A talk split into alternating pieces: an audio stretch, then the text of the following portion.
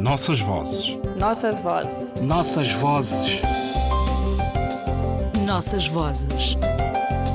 Um programa de Ana Paula Tavares. Urge exercer uma libertadora pressão moral sobre os responsáveis dos destinos do país para que sejam exorcizados de uma vez por todas os demónios da violência, da destruição, da guerra. A paz é uma tarefa e uma arte de viver delicada e persistente, paciente e generosa, um jogo em permanente equilíbrio instável. Ela constrói-se no dia a dia da luta constante das mulheres e dos homens por mais verdade, mais justiça, mais amor, mais liberdade. Não resulta da violência dos senhores da guerra, nem é consequência apenas da habilidade e esforço dos negociadores. O conceito bíblico de shalom, paz, vai além da mera e limitada segurança política para incluir a realização plena da pessoa, matéria e espírito, na sua dimensão individual, familiar e social, sem esquecer a integridade da criação. Estas breves reflexões levam-nos a concluir que a instauração e preservação da paz só será possível se for garantida a democracia, o que significa defesa intransigente dos direitos do homem e das liberdades fundamentais, respeito pelo indivíduo e pelas minorias, sejam elas étnicas ou religiosas, culturais ou linguísticas, aceitação da diferença e preservação do pluralismo.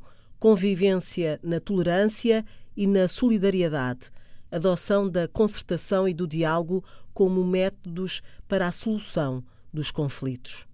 Joaquim Pinto de Andrade, discurso de agradecimento pela atribuição do Prémio Internacional da Paz em 1992 sobre a vida e obra deste nacionalista angolano, fundador do movimento de libertação MPLA, acaba de sair, editado pela Afrontamento, um livro que reúne documentação sobre o percurso de um ativista da causa da libertação de Angola e de todos os países colonizados. Organizado e editado por Diana Andringa, o livro resulta do empenho da mulher de Joaquim Pinto de Andrade, a médica Vitória de Almeida e Souza, nacionalista angolana e que porfiadamente juntou processos, fotografias, manifestos e toda uma documentação importante para a compreensão da história do nacionalismo angolano.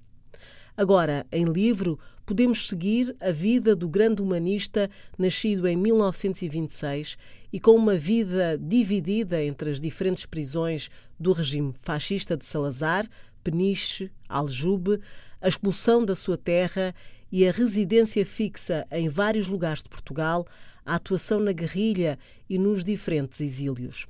Para este grande cultor da palavra, a liberdade não chegaria com a independência nacional em 1975, uma vez que desde sempre assumiu uma voz crítica e não alinhada com qualquer tipo de poder, o que lhe valeu novas prisões, exílios e incompreensões. Num dos testemunhos do autor, podemos ler.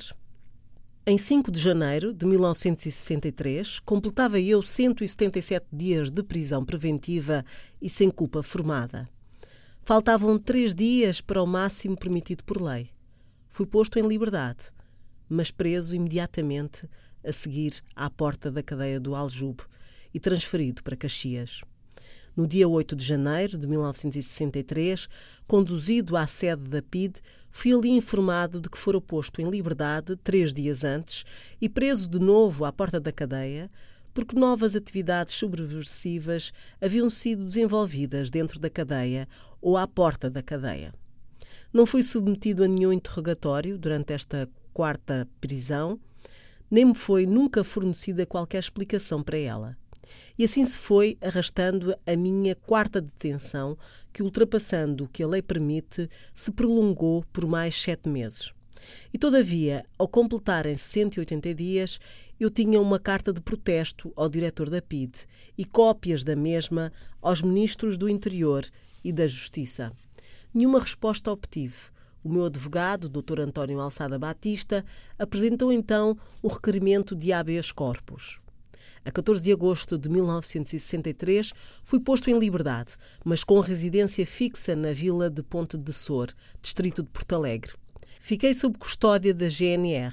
Dois guardas à paisana e armados vigiavam dia e noite a porta da pensão A Ponte, em que me encontrava alojado, e seguiam-me a 10 metros de distância em todas as deslocações pela vila, cujos limites estava proibido de ultrapassar. Correspondência censurada e telefone vigiado. Proibição de usar qualquer meio de locomoção que não fossem as próprias pernas, nem mesmo uma bicicleta. Proibição de pregar e de ouvir confissões sob pena de prisão. Em 24 de janeiro de 1964, sou preso pela quinta vez, quando me encontrava a almoçar na pensão A Ponte, em que estava obrigado a residir em Ponte Sor, distrito de Porto Alegre. Conduzido para Lisboa, sou encarcerado de novo nas masmorras do Aljube. Ali permaneço durante dez dias, sem qualquer interrogatório, sem qualquer acusação formal. Entretanto, sou chamado à direção da PID e o inspetor Sacchetti obriga-me a escrever pelo próprio punho e assinar uma declaração comprometendo-me a aceitar nova residência fixa e não abandonar o local de residência em que fosse fixada, sob pena de suspensão de ordens sacras e impossibilidade de celebrar missa, conforme o acordo firmado entre o Ministério do Ultramar e a Nunciatura Apostólica de Lisboa. Recuso-me a escrever a declaração, cujos termos considerava inaceitáveis. O inspetor Sacchetti responde-me: se não escrevo tal declaração, terei de ficar definitivamente na prisão. Mantenho a minha recusa e ponho mesmo em dúvida a existência de tal acordo. Insisto, finalmente, em falar com o núncio apostólico ou com algum secretário da Nunciatura.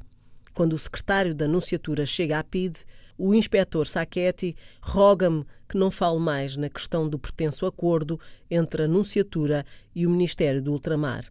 Insisto em levantar a questão e exponho o caso ao secretário da Nunciatura, Monsenhor Rotuno. Este afirma-me, na presença do inspetor da PIDE, que tal acordo nunca existiu.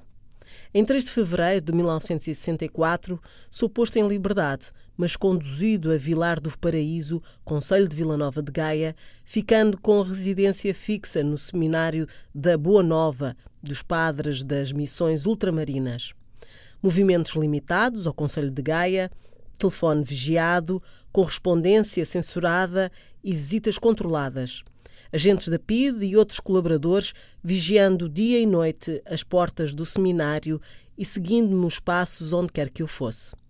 Nestas condições, permaneço em Vilar do Paraíso durante três anos, 1964 a 1967 em consequência de uma intervenção pessoal do Papa Paulo VI, junto do Presidente da República Portuguesa, a quando da sua peregrinação a Fátima, sou finalmente autorizado a circular livremente por todo o país, sendo-me, todavia, vedado o regresso à minha terra ou a saída para o estrangeiro. Na luta da memória contra o esquecimento, a todos faz falta a leitura de livros como este, subtitulado Uma Quase Biografia, para a compreensão da complexidade dos processos mais antigos e outros ainda recentes que confirmam a história dos povos e a sua luta contínua pela liberdade. Nossas vozes. Nossas vozes. Nossas vozes. Nossas vozes. Programa de Ana Paula Tavares.